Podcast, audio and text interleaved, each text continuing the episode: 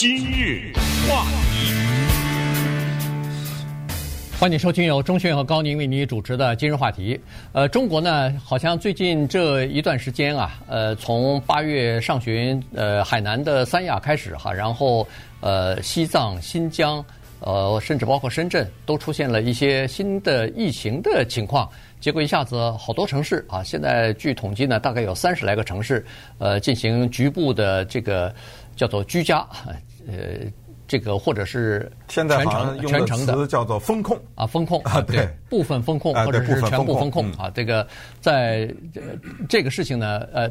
在美国的主流媒体也开始报道了啊，所以呢，今天我们就稍微的来从这个呃《纽约时报》上面看到的一些文章和资料呢，我们就跟大家来讲一下目前的情况，以及现现在这个呃中国包括成都啊，这个这是一个四川省的省会啊，最非常大的一个城市，两千一百万人的这个城市。几乎在进行全部的这个全程封控这件事情呢，跟大家讲一下。对，因为封控这件事情呢，影响到将近六千万人啊。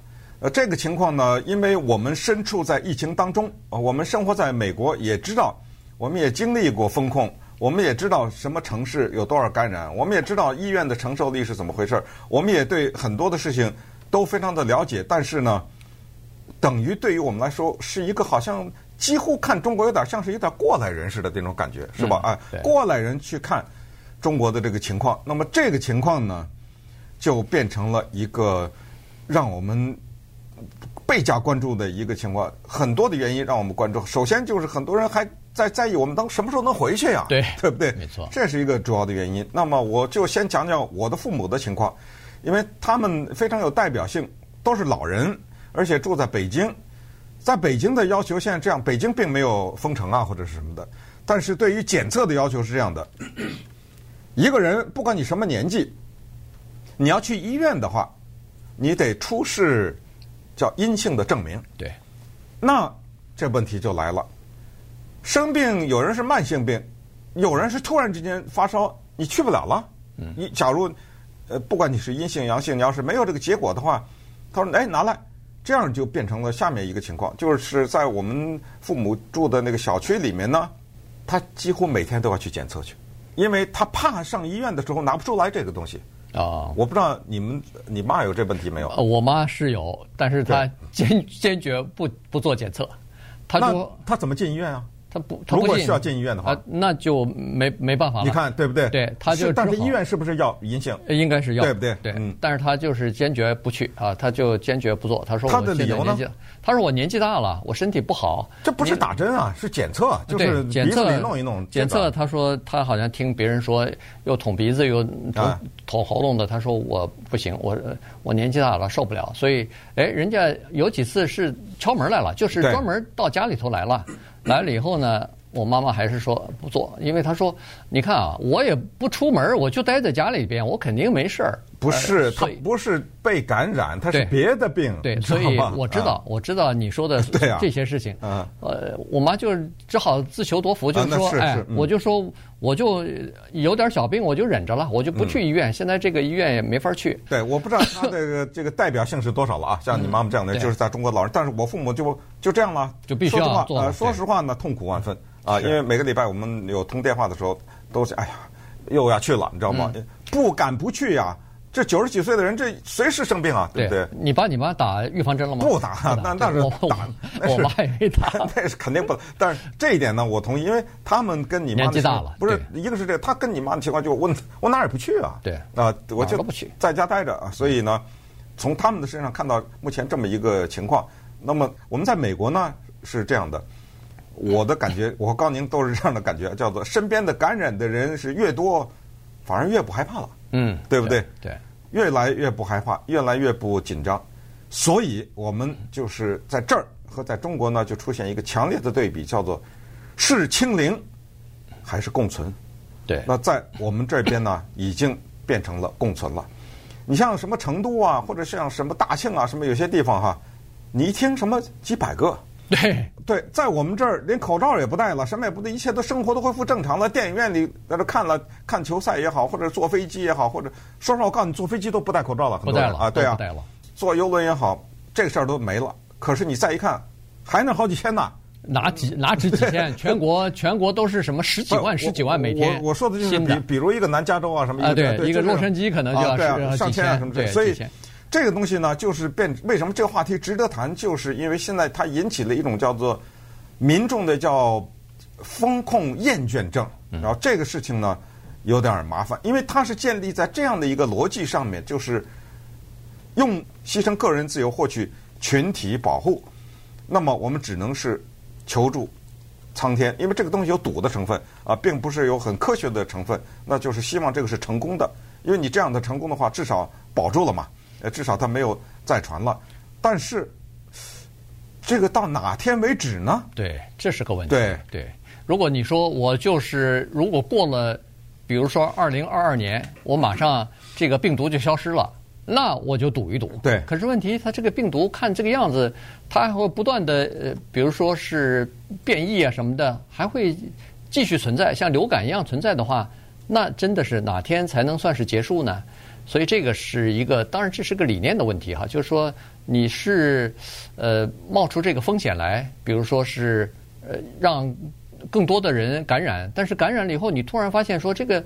病没没那么严重啊，这个后果现在的变异，它感染性确实是很强，传染性是很强，但是它的这个后果就是症状却比较弱了。那么在这种情况之下，通过有的人是通过疫苗来进行呃这个免疫啊，身上有了一些免疫的抗体，那有的人是通过感染有了这个免疫，那么再加上如果现在有这个治疗的药物的话，像美国不是那个。呃对，那个 Pfizer 有了这个药物了，嗯，呃，那在这种情况之下，就可以避免那个重症的话，那现在等于是放开了以后，大家那个恐慌的情绪没有了。现在你看，在当初强制戴口罩、强制这个、强制那个，在家里边小企业都关了，餐馆不许去的时候，呃，好多人在闹事儿啊，那一会儿又是对抗了，一会儿又是游行了、抗议了什么的。现在全部放开了以后，没事了。嗯，那么在这种情况之下，老百姓有一些说法啊，就叫做甚嚣尘上了哈。有人说呢，你看这种检测公司，那不是赚的翻嘛，那是不知道翻到什么程度了啊。那肯定啊，因为检测公司几乎是从零开始的。两三年以前，什么叫检测啊？对，检测什么呀？检测什么呀？嗯，对不对？现在从零开始变成。就拿成都来说，两千一百万人吧。对。现在成都政府是这么说的：所有的人每天给我检测。嗯。两千一百万人每天检测，这是一种什么概念呢？对。你知道吗？这个这个很难想象啊。所以当当地的那个医疗部门都已经崩溃了。呃，确实是任何一个地方都不可能每天这么大的工作量，每个人都要检测。然后两千一百万不是说哦收了两千一百万就算了，明天明天又来两千一百万，是啊，对啊，而且结果都得出来啊。今日话题，欢迎您继续收听由中空中讯和高宁为您主持的今日话题。刚才对不起，我们的这个设备出了故障，就是停电了哈，停电了几分钟，确切说是跳电，哎，跳电了啊，所以呢，这个呃。中途就把节目大概是中断了几分钟啊，所以现在我们接下来再跟大家来聊一下那个 呃成成都这个呃风控的这件事情哈，因为在全中国呢，现在差不多有三十来个城市吧，局部或者是全部在进行风控，除了成都之外呢，在东北有大庆啊，然后在。呃，这个南方呢有深圳啊，同时还有一些其他的各个地方的这个呃这个地方。那么现在的这个风控呢，它是首先刚才说了，对付风控现在基本上只有两点，一个就是风控，呃，对待疫情的传染哈，一个是风控，第二个就是全面的检测啊。所以现在呃，除了这两个办法，好像没有什么太多的呃更多的办法来。但是这个风控啊。不光是对经济造成了很多的压力，有很多小型企业什么的，有一些大型企业都没法正常的开工了，所以这个造成了很多人的失业啊。这个对尤其是年轻人来说，这是蛮大的一个问题。当然，对政府来说，对社会来说，也是一个挺大的问题啊。就是呃，封控的这个经济和社会的代价实际上是非常大的。但是不封控呢，政府又怕呃散播开来以后没有办法控制，所以这就是变成一个两难了。在呃，西方在美国呢，基本上就是等于是共存放松了啊，放宽了。呃，如果不放宽的话，可能也没法再执行下去了。老百姓的这个厌倦和疲疲，就是这种厌倦症啊，呃，就是封控的时间太长了，清零或者说是叫居家的时间太长以后呢，呃，大家都不耐烦了，所以没法再继续执行下去了。所以在美国，至少是现在基本上是呃放放宽了。这是一个从上到下的一个整体的认知，对，就是这个事情呢是得到习近平的背书的。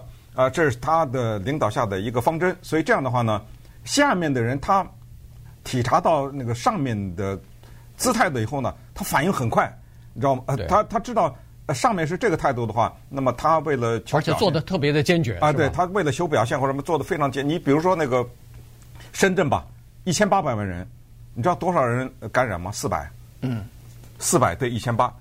刚才说那个三十几个城市加起来六千万人，多少人感染呢？一千五。也就是为了这一千五百人，要封六千万人，所以在这种 情况之下呢，我们看到这里面实际上还是有一些经济代价的，对不对？有经济的这方面的太大了，这代价。对，有经济方面的代价，当然也有一些政治代价。也有人说现在什么，呃，二十大是十二呃十月十六号召开吧？呃，在这个问题上，呃，上级就是中央，他怎么面对这个全国性的封？因为他现在已经走到了一条不归路，就是。他不能说走有走到一天说啊算了，有几千例咱也不封了，那么你怎么对之前的这个交代呢？是吧？所以在这种情况，他只能是硬着头皮要走到底。你像成都，前两天有一个人在社交媒体上说说我们这边成都有感染，可能要封城了，这人被抓了，呃，关了十五天呢，对不对？结果没想到刚被抓了以后不久，真的封城了，呃，在那个社交平台一片为他鸣冤的声音呢。对。原来说是他散布谣言，但两天之后真的封城了，那就不是谣言了，那是他透露一些真实的情况了。所以这个是一件事情。另外呢，对中国还有一这个旅游业也是非常大的打击哈。很多人他现在不敢出去了。你要在这个错误的时间到了一个错误的地方的话，你就会被困在那个地方。第一是离不开，第二是回不了家，这就比较麻烦。而且你困在那儿的什么旅馆的费用啊，什么的隔离的这个呃费用啊。都要自己承担的，所以这个就造成了很大的麻烦。